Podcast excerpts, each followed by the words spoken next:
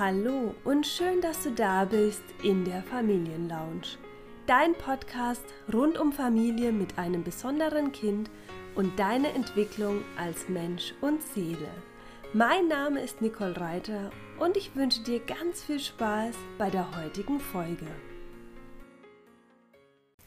Hallo, heute geht es um sieben Aspekte, die dir in schwierigen Zeiten, wie beispielsweise die Diagnosephase deines Kindes oder auch in jeder Krise später helfen, stark zu bleiben bzw.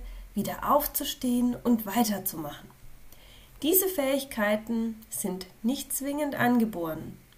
Du kannst sie aber jederzeit erlernen und ausbauen. Das geht zwar nicht von heute auf morgen, aber ich gebe dir zu jedem Aspekt Tipps mit, wie du den jeweiligen Aspekt üben kannst und in dein Leben integrieren und aktivieren kannst. So, dann lass uns gleich mal starten. Als erstes braucht es einen gesunden Optimismus. Dies bedeutet vor allem, realistisch zu sein und das Urvertrauen und das Bewusstsein zu haben, dass jede Krise zeitlich begrenzt ist und überwunden werden kann. Damit meine ich nicht, dass die Situation sich im Nichts auflöst und du mit deiner rosaroten Brille durchs Leben läufst und beispielsweise eine Entwicklungsstörung oder eine andere Problematik deines Kindes schön redest und glaubst, das verwächst sich schon oder ähm, ist gar nicht so schlimm. Aber es heißt, einen positiven Blick auf die Situation zu gewinnen, mit dem Selbstvertrauen der Situation auch gewachsen zu sein und dem Glauben an dich selbst, dass du alle Kräfte und Fähigkeiten mobilisiert bekommst und die Schwierigkeiten bewältigen kannst. Schwierigkeiten können somit dann als Chance gesehen werden und Enttäuschungen als Erfahrungen, um daran zu wachsen. Zu einem gesunden Optimismus gehören außerdem der Glaube an das Gute in der Welt, ein wohlwollendes Selbstbild also ein guter Blick auf dich selbst, genau wie ein Selbstwertgefühl, das von äußeren Einflüssen möglichst unabhängig ist.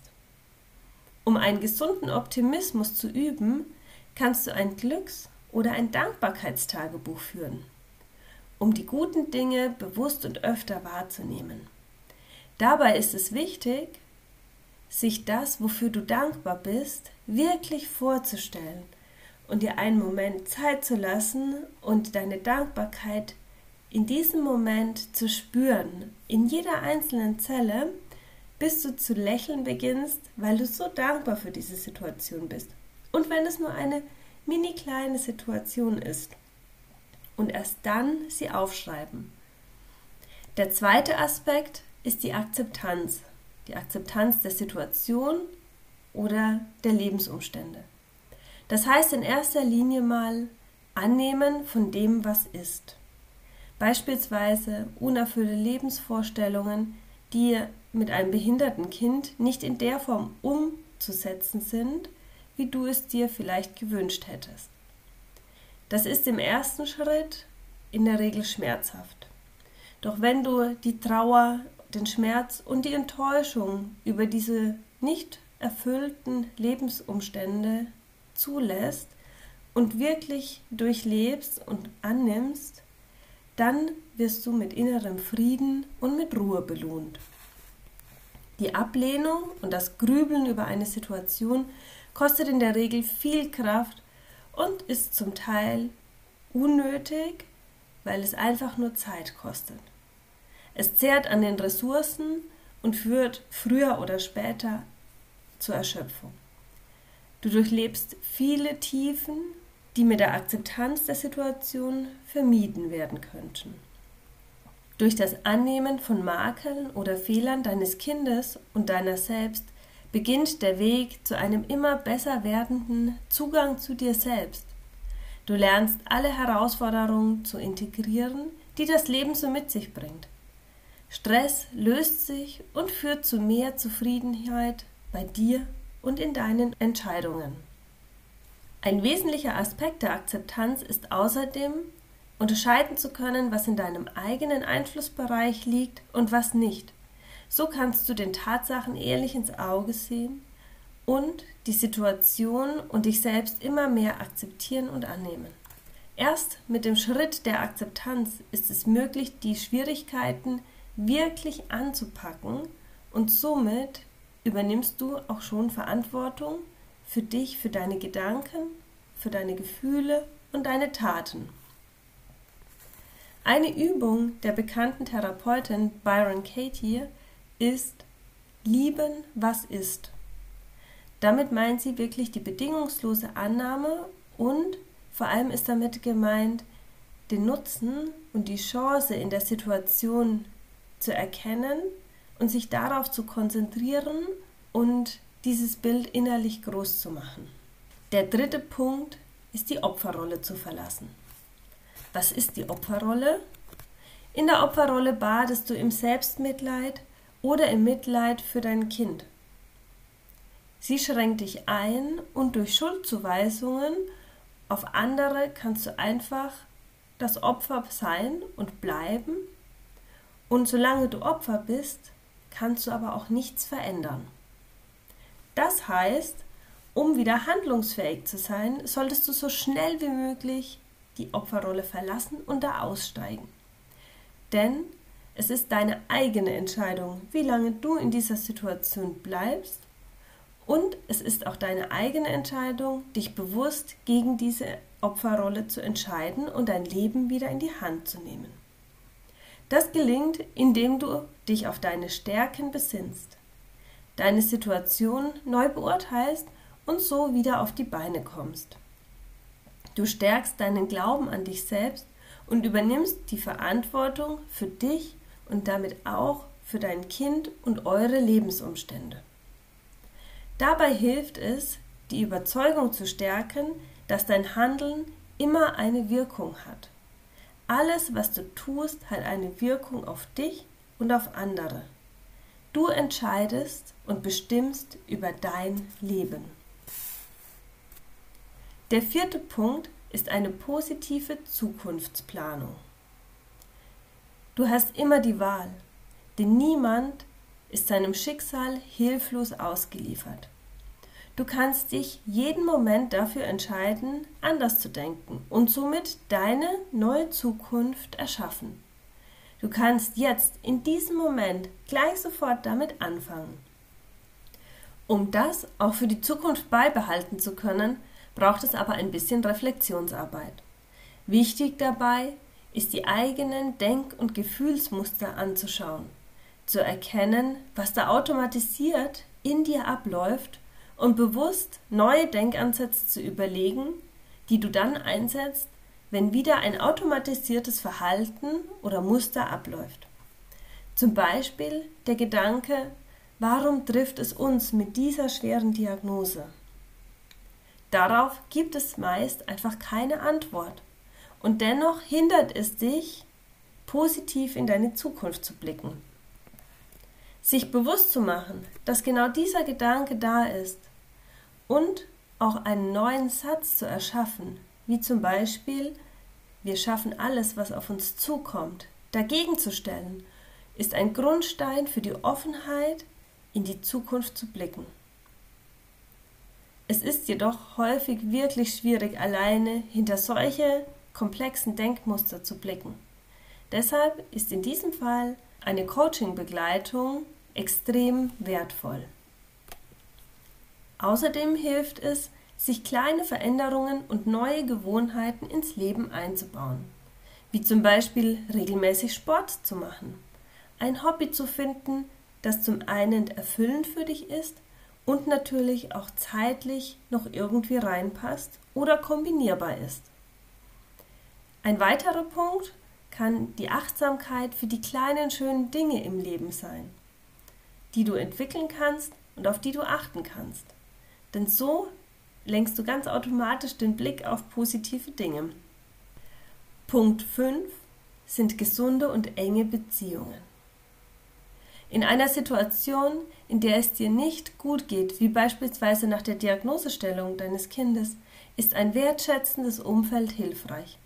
Dieses sollte natürlich im Optimalfall schon vorab vorhanden sein.